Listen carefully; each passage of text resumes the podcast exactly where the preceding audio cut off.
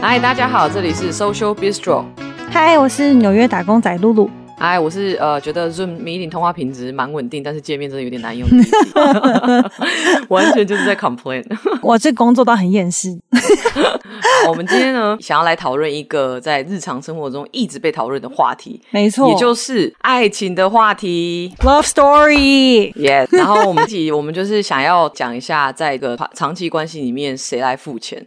然后呢，在这个这一集里面，我们会讨论一本书，这本书叫做《我是一个妈妈，我需要铂金包》。这本书其实是在讲上东区的一个婚姻关系的样貌，那也会讨论到一段关系，如果我们是以男方为主要的经济来源，它会是什么样的样子。我本人是觉得蛮触目心惊的啦。我们会拿这个当一个对照，聊一聊我们自己身边经济分配的样子。然后这就是我们这集的主题，就是来聊聊长期关系的经济分配。嗯，换成白话文，就是在一段关系里面，我们约会的时候到底应该要谁出钱啊？说男人是不是要准备好车跟房才能才能结婚之类的？嗯嗯。除此之外呢，我们其实也有看到一个去年的网络民调，就是在讲说长期约会底下，大概会有三十二 percent 的人会期待男性可以在这个约会付钱，然后。大概五十六 percent 呢，会希望是 AA 制。你知道有多少 percent 的人 期待女性付钱吗？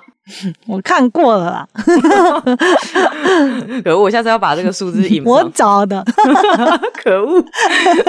然后，好，总而言之，嗯、这个民调其实就是在说，哎、欸，你没有说，你还是没有说多少人？哦，对吼，对，哦，一 percent。所以有百分之三十二的人觉得长期约会里面男生应该要出钱，可是只有。一 percent 的人觉得女生需要出钱，所以就是大概三三十二倍的差距，不过算对吗？呃，有有有，不愧是亚洲人，我觉得你很棒。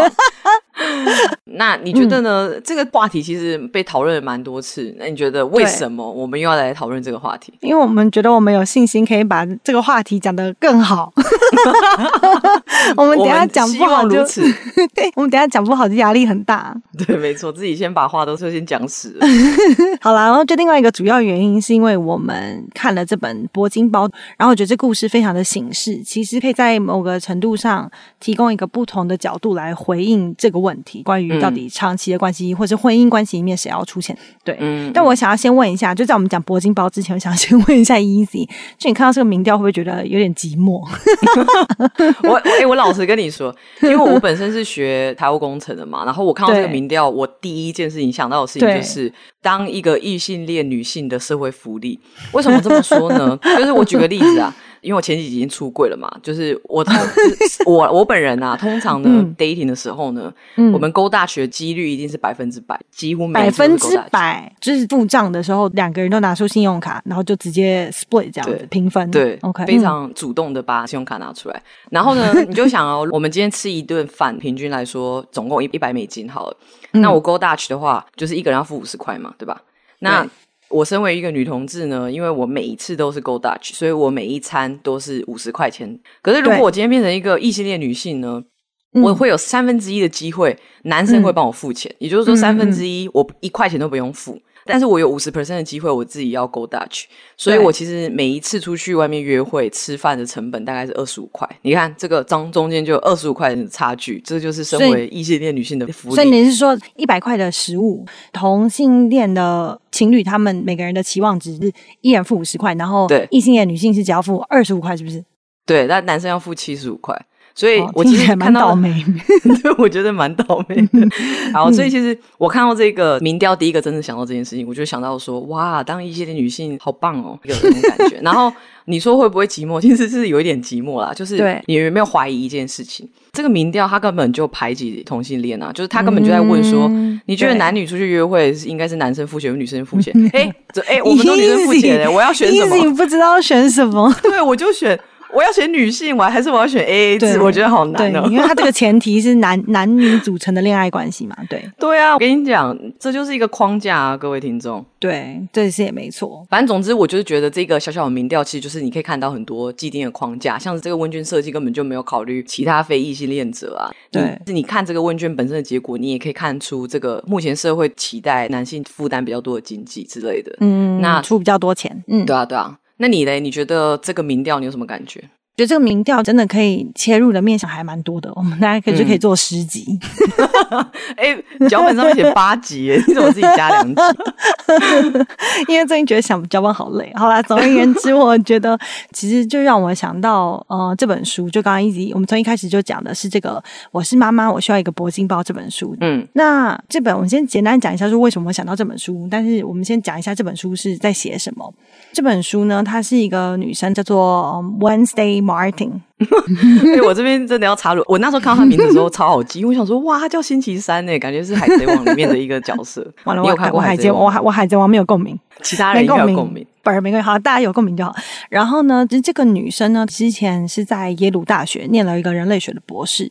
因为结婚了关系，为了小孩的教育，想要找一个好的学校，所以他们就搬到了纽约上东区。这样，好像因为上东区是跟他生长的环境不太一样的，所以他就是进入了一个田野研究。嗯，对，他原本是住那个 Lower East Side 是什么下东区吗？对，他本来是住下东区，然后我记得他书里面有提到说，他其实本来是美国中西部人。那他先生是纽约人，对对对，他在这本书里面呢，就不止就写下了他对这个上东区这群人的观察，用了很多那种，例如说部落啊、生物学啊、灵长类的研究的方式，就是在书写这本书，非常的有趣。其实这本书的本来英文的原名是呃、uh, Primates of Park Avenue，中文翻译应该是公园大道的灵长类动物。对对对，嗯、公园大道是最贵的那个地方。这本书我可以补充一点点，他就是说他搬到那个纽约上东区之后。后呢，因为他本来不是上东区的居民，所以他就等于是从一个比较局外人的身份，嗯、然后要试图融入当地上流社会，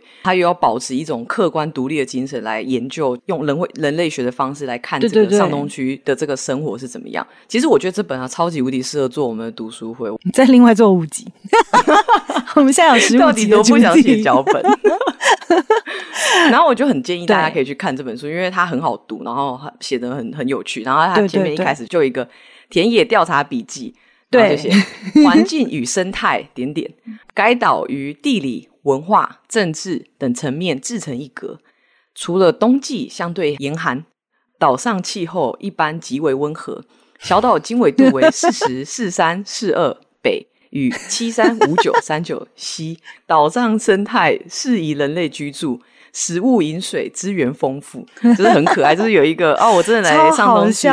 做这个人类的这个，很像他进一个部落社会，就是他不熟悉这文化，他进入这个部落社会，开始来书写他这个笔记。嗯，对，没错，我觉得很可爱。对，那 Easy 补充一下上东区的部分，对，为什么上东区那么特别？就是这一区啊，它是非常靠近呃那个中央公园嘛，就有点像是大安森林公园第一排的概念，然后有很多大型的博物馆，嗯、像大都会啊、古根汉。然后我觉得可以补一个资讯，嗯、大家可以比较能理解上东区是什么样的感觉。嗯，在纽约市啊，他们的呃中位数的收入大概是六六万四，对。可是，在上东区那边呢的中位数大概是十三万，也就是说，家庭收入呃，对，家庭收入是十三万。然后他们的种族分布呢，嗯、大概有八成左右都是白人，但其实白人在纽约大概只占三成左右，上东区嗯就有八成，对，就是一个白富美的社区啦。没错，没错。刚刚 Easy 不是念了一段他怎么进入这个田野的部分嘛？那后来呢，他在这个上东区的田野笔记里面，他就写说，在岛民心中，该岛一共分为四区。上城区、下城区、左区、右区。上城区 和下城区被视为截然不同的两个区。上城区适合养育孩子，下城区适合尚未进入生育阶段的居民。有一个超好笑的，他说：岛上公认为最适合育儿和成家的区域，紧邻广大的大草原。中央公园哦。居民崇拜大草原，该处为圣地。能居住于大草原旁，令人向往。大草原为神圣神圣区域，居民们认为该区对于健康极有注意。据传，凝视大草原，于大草原散步。将可放松心灵，强健身心。的确是有放松心灵跟强身健体的这个这个能力功能。对对，一群一群很有钱的人，然后他们住在中央公园旁边，然后就反正就很有钱。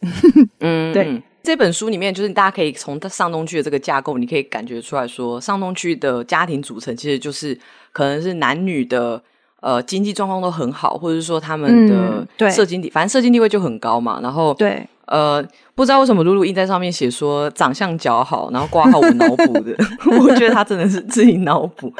然后听起来像是这样啊，嗯，然后他这本书描述的这个上东区的家庭，其实比较多是。男生会出去工作，然后女生大部分呢在家，但是他们也不是单纯的家庭主妇，因为他们通常都会聘请一些像保姆、司机等等，所以他们不是传统上你想象的那种家庭主妇要打扫啊、为呃养育小孩啊，其实也没有，嗯、他们不需要做这些家务事啊，对啊，对对对对，就有点像贵妇啦，其实，嗯，对。所以简单来说，上东区的家庭组成蛮常是两个豪门结合的故事，这样。嗯，对，因为而且这女生自己的家庭的社经地位也很好，然后可能她自己的教育程度其实也蛮高的，只是她其实婚后就选择不工作。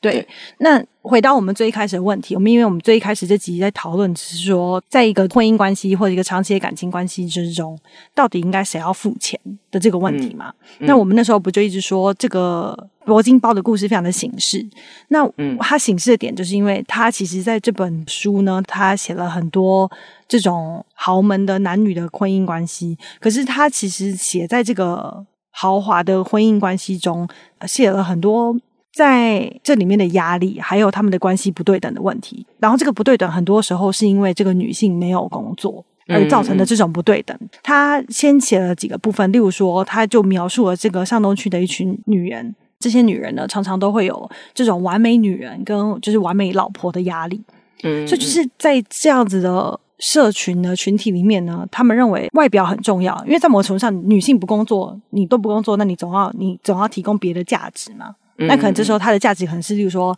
带孩子啊，然后外表很漂亮这样子，所以他就讲了说，例如说这些女性呢，她们就是极其的注重自己的身材，这种就是比如说整形啊、微整形啊，或者什么隆乳啊，这这种其实是很常见的。然后为了要保持她们的完美身材呢，他就给了一些例子，例如说这些女性她们就知道每一天都要去这个一个叫做 Soul Cycle，或是一些就是另外几个很贵的健身房去上。我不知道那个是什么 Soul Cycle 是什么，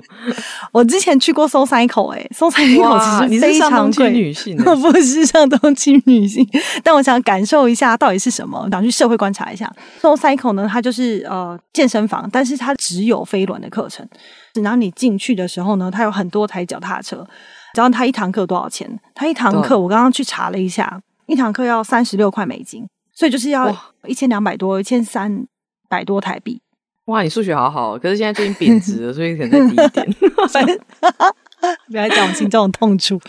总而言之，对，就可能就是在一千二、一千三，然后一堂课就四十五分钟，所以其实是蛮昂贵的课程。然后他就说，这些女人呢，她们就呃参加这些很贵的课程，然后穿什么 Lululemon 的这很贵的运动衣服，就是很努力的想要让自己呃保持一个很完美的身材。你知道那个 Soul Soul Cycle 啊，我我记得那时候去的时候，你知道它真的很神秘，它很像我们就进去，然后那个空间就暗暗的，很多台脚踏车，然后有点像一个宗教仪式，上面。它上面有一个个带你骑的老师，然后那时候我去的时候，她是一个女生，然后金发女生，长得很漂亮，身材非常好。然后她在上面，在那个飞轮，她就一个人站在台前，然后面对大家。然后她旁边还放了很多那种蜡烛，这样子，然后灯光有点昏暗，声音很大声，声音很大声。然后她就在上面，就是鼓舞大家，就大家赶快努力的骑，努力骑，然后跟做各种动作，好像有点像 DJ 一样，你知道吗？我觉得蛮蛮有趣的，啊，我没有还蛮有参加过这种，还蛮有趣的。对，等疫情之后，可能就是可以可以去参加看看。我们。刚刚在讲这些运动的部分，其实他就在讲说，他们这些上东区的女性，他们的在这个婚姻关系中，他们对自己的外表的压力是非常大的。他们怀孕的时候，她、嗯、说怀孕到第三期的时候，还要穿紧身的衣服、高跟鞋参加慈善晚会，然后怀孕之后就要瞬间恢复他们的身材。那作者在这篇的，嗯，他在他这个书里面呢，他还写了，就有一篇就叫做《曼哈顿艺妓》，他就在形容这些女性，嗯、就是说。他们好像有点像，就是你知道那个日本二战之前的那些，就是艺妓，他们要就是要把自己就当学徒，然后最后变得很漂亮，然后成为男人跟这个社会心中觉得最理想的一个好像女子的形象。嗯嗯嗯，对。然后另外一个，他们有很大的焦虑是，他们就是经常性的要跟纽约其他的女人在竞争。嗯嗯，可以想象。你讲到这个，我哎，我还是讲一些比较铜臭味的部分。就是 我记得他在这本书里面 就有提到说，这些女生她们为了要维持她们的外表，就每年她们要花非常大的钱，例如像她们要呃剪头发啊，然后染头发啊，然后头皮保呃 头皮什么啊，头皮养护。I don't know，我不知啊，因为我不住上东区。对。嗯然后还有什么脸部的什么肉毒啊、镭射什么，然后是运动啊、抽脂啊、衣服、包包之类的这些东西，他们一年、嗯、一年，你猜要花多少钱？我也知道了。我觉得我以后我都不要把这个放到那个脚本上。然后各位听众，他们一年呢要花。九万五千元在是维持他们的外表，也就是说他们超宝贵、超爆多，而且你要想这个是税后的九万五，如果以税前来说的话，我觉得大概要十二万左右吧，十二十三万，就是你大概一年赚四百万台币，你才可以供应一个女生做这些事情。而且它只是外表的部分哦，他讲的不是还没有小孩的学费这些。嗯，没错。而且你要想，刚刚我讲纽约的呃收入中位数是六万块钱，就是说大部分人根本没有办法负担这样的金额。对啊，对，没错，没错。那我们就讲了很多这些上东区的女性，她们好像看起来身材很好，很努力的经营自己的部分。但是呢，为什么她很形式一样？就为什么这个故事是一个形式的故事？就是作者一开始他就想要融入这个群体嘛，但他就逐渐的从一开始没有办法融入这个群体，开始逐渐被这群体接纳，然后他就开始看到他们的这些所谓的豪门的婚姻当中更多的面相。这个面相可能不只只是表面上的，嗯、是不是很漂亮的部分？那他就开始就发现说，其实，在这样子的婚姻关系里面，他看到的是有很多不对等，跟很多关系里面的 struggle。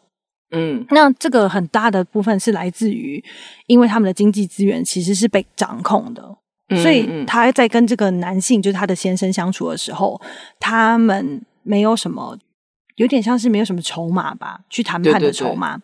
他里面写了一段，他说：“公园大道的雄性灵长类动物，他在讲就是上东区的男性。他说他们控制了女性的资源，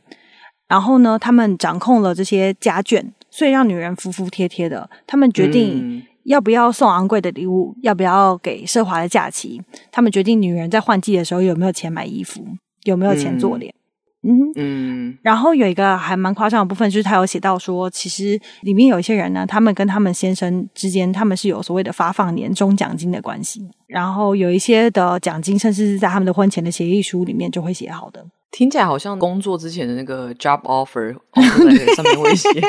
你每年每年会有多少 bonus，对，你 bonus up to 某一个数字这样子。对啊，对对对对对，没错。所以他就是说，其实这一切很多是这些他所谓的位高权重的男性，他们去让这些女性。因为像让他们听话的方法，那靠用这样子的方式，嗯、他们其实保有他们自己在婚姻和社会上面一个很大的优势。嗯、那当然，一切外界看起来会觉得说，哎、欸，他们好像对自己的老婆很好，对老婆很大方。可是其实，在这作者他的观察跟他的书写里面，他说，其实这个女女性在这里面其实是有点是一个依赖人口的角色。嗯嗯嗯，对。哎、欸，你讲这个，我等一下想要补充东西，不过我只是好兴奋，好好好想要先加这个对，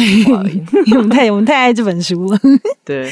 对，然后另外一个部分就是我刚刚讲的一个是经济关系的不平等，然后另外一个产生的问题，有点像是因为这个经济关系的不平等而造成的后果。他说，在婚姻里面，这种外遇或者是女性的不安全感是很常见的状况。嗯，其实它其实凸显的是这个关系不对等，跟这个女性对于这个关系，她她的掌控力是不是很大的？嗯、对，嗯，那他这个书里面就会写说，例如说我们刚刚在讲啦，女人在健身，那她在骑飞轮的时候，那这些男性在做什么？他可能就在参加公共的活动、商业的活动，嗯、可是这些活动里面是没有女性的角色存在的。嗯，对。然后呢，他就你知道又又用了他人类学跟那个灵长动物学的观察，他就说其实。这些外遇啊，他说外遇这件事情常常和道德的好坏是没有关系的，可是他跟这个情境是有关系的。我有我有点有点听不太懂这句话什么意思，你可以用对 我人类的语言。其实他想要讲的就是说，因为这个情境，所谓的情境，我觉得在这里面指的是这个关系，他们之间的经济的关系的不平等，就男人有赚钱，女人没赚钱，导致说。有钱的男人，他可以有自由的偶外交配 的权利，但不需要负担任何实质性的后果。也就是说，男人的外遇的成本很低，后果很低，因为在某程度上，这女性是很难离开的。在进入这样的关系之后，哎、嗯欸，就是我刚刚不是很兴奋要补充吗？其实我就是对，就是你刚刚讲的那一些东西啊，让我想到有一个古典经济学的理论，叫做新家庭经济论。我我猜你没听过，因为它还蛮对，我不知道它有没有名啦。但但是，anyway，它是一个叫做呃 Gary Becker 的人提出来的。他在试图解释说，为什么会有男主外女主内？家庭里面的成员呢，他会依这个家庭整体他需要的东西去投入，就每个人会去投入他最适合、最适量的劳力跟金钱，来达成家庭最大的。效用这样，嗯，那这个理论呢，就像我刚刚讲的，它是拿来解释说为什么会最后变成男主外女主内，是因为，嗯，就假设出去工作这件事情来说好了，男性出去工作跟女性出去工作，嗯，相较之下，因为可能男女的薪资比较不平衡，所以你让男生出去工作赚的钱会比较多，那你就让男性去做这件事情，那女生呢，分配到的角色就会变成是在家，就是处理家务的部分。所以他就用这个方法去解释说，嗯嗯嗯，就是你，对因为我记得我高中的时候也有学到这这方面的理论，就是经济学怎么去分配，然后让这个效用最大化。哦、这个理论呢，你又可以再连接到另外一个呃学派，他其实就在讲说父权社会对女性的剥削。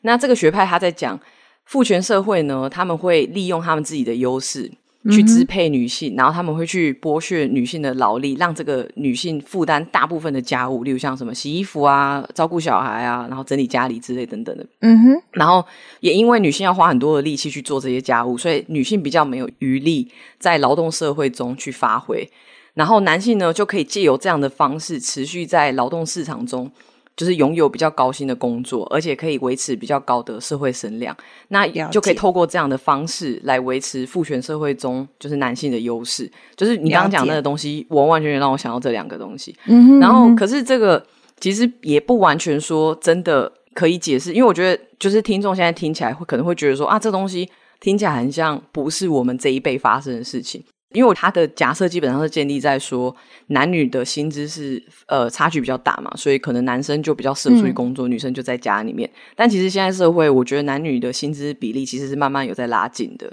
其实我们还是想要拉回来讨论一下我们这一代人的呃那个亲密关系的样貌。那像刚刚讲那个一百 percent 都是男生负担经济的这个关系，其实看起来男生好像很爽。呃，关系中权力也很大，因为你可以外遇啊，你可以做很多事，但是伴随的其实就是社会，就是社会的压力跟养家的经济压力。像我有看到一个二零一八年的张老师的一个调查，然后他就是在说，嗯、其实有四成二的男性，他们现在最大的压力来源其实还是经济，像是他们觉得收入不够啊，或者说有负债这些的状况，都会让他们感到非常的不安。嗯，那女生呢，好像。就是在刚刚那样的关系里面，会觉得哦，好像都不用赚钱，每天爽爽爽。可是，所以其实他们交换的可能是一个关系中协商的筹码，或是可以离开的能力，对啊。嗯，对。那我觉得，其实像 Easy 刚刚讲，不管是一个民调，或者或者是我们现在在现实的生活中看到的蛮多状况的，其实这个上东区的故事听起来好像很夸张，很 extreme。我自己的感觉是，它其实是用不同的样板出现在我们的生活里面的，就包括例如说，嗯、最一开始的民调问说，哦，我长期关系里面有百分之三十二人认为男性要付钱，只有百分之一也认为是女性要付钱。对，或者是例如说，嗯、像刚刚 Easy 讲的这个四成二男性认为觉得他们在经济上压力很大，或者是例如说我可能自己身边看到的例子，或者听说的例子，那有一些人他们是结婚之后不工作的，或者有一些例如说他们觉得女性的比较多的 focus 是在带孩子、管家庭的部分，嗯、或者例如说女性在寻找男性的时候，是不是有一个期待是说这个男的他要赚的比我多，他的收入要比我好？嗯我觉得这这些期待其实是存在社会上的，然后普遍可能对自己的事业上面的想法，不是所有人啦。嗯、我说就是有一部分的群体是这样子，觉得好像比较低的，嗯、相较于男性的压力。嗯，其实我觉得可以回到自己的例子，就是像我跟我现在的女朋友，我们经济分配的方式。真的是大概就一半一半，因为我们已经交往蛮久了。嗯，吃东西啊，家里面的用钱啊，然后买菜啊，什么所有的东西，我们一定都是五十 percent，五十 percent。就是因因为我跟呃我女朋友赚的钱其实不会差到太多，多那其实这样就还蛮公平的。那、嗯、我有一些朋友，嗯、呃，有一边赚的比较多，他们就用比较像比例的方式，就是像男生负担三十 percent，女生负担七十 percent，因为女生赚的钱比较多。嗯哼，然后、嗯、至少我跟我身边的朋友例子来说，我们其实。比较想要得到的是一个公平感，就是说我们比较互相占彼此便宜，这样子的比例其实对两边的压力都比较少啦，就是不会有一边是一个经济的唯一来源，然后会感到说自己有一个很大的社会压力。那另外一边也不用担心说，呃，因为钱都不是我赚的，那我可能就失去关系中协商的筹码或是离开的能力，这样。嗯哼嗯哼嗯哼，对，没错。所以这集呢，就是我们一开始有讲到那个民调，然后，我们有提到这个呃上东区铂金包的故事。这个故事其实讲的东西就是，是有些女生她可能是高教育程度，她们在婚后呢，可能选择还是不工作，然后待在家里面。但是这个代价其实就跟刚刚露露说的一样，它可能是一个很不平等的婚姻关系，然后你没有协商的筹码，甚至你自己就是女性成为一个浪漫文化中的一个配件，这样。嗯，对啊。我想补充一下，在这个铂金包的书里面啊，作者他就跟一个心理学家，这个心理学家叫 Stephanie Newman，你知道这个书名是铂金包嘛？他就问说，到底为什么？就是上东区的女性为什么这么想要这铂金包？为什么铂金包这件事情在上东区那么重要？补充一下，铂金包就是爱马仕里面最有名的那个包包，然后一个包包大概要三，我记得最基本款的是要三十几万，就是一万多块，三十几万台币，而且它不是你说我有三十几万，它就会卖给你的，嗯、就是大它其实是你要排队等它。记得现在的一般的规则是你需要可能买到等价的商品，你才能再买这个包包，哦、所以就可能例如说你其实买这包算。是它代表是不是只是三十万，它是六十万，然后再加上你可能有一定的关系才能得到这个包包。对，嗯，那作为总而言之，这个心理学家他就说，他对铂金包的看法是一个拥有铂金包的妻子是自恋的成功男人的绝佳附属品。老婆有铂金包的男人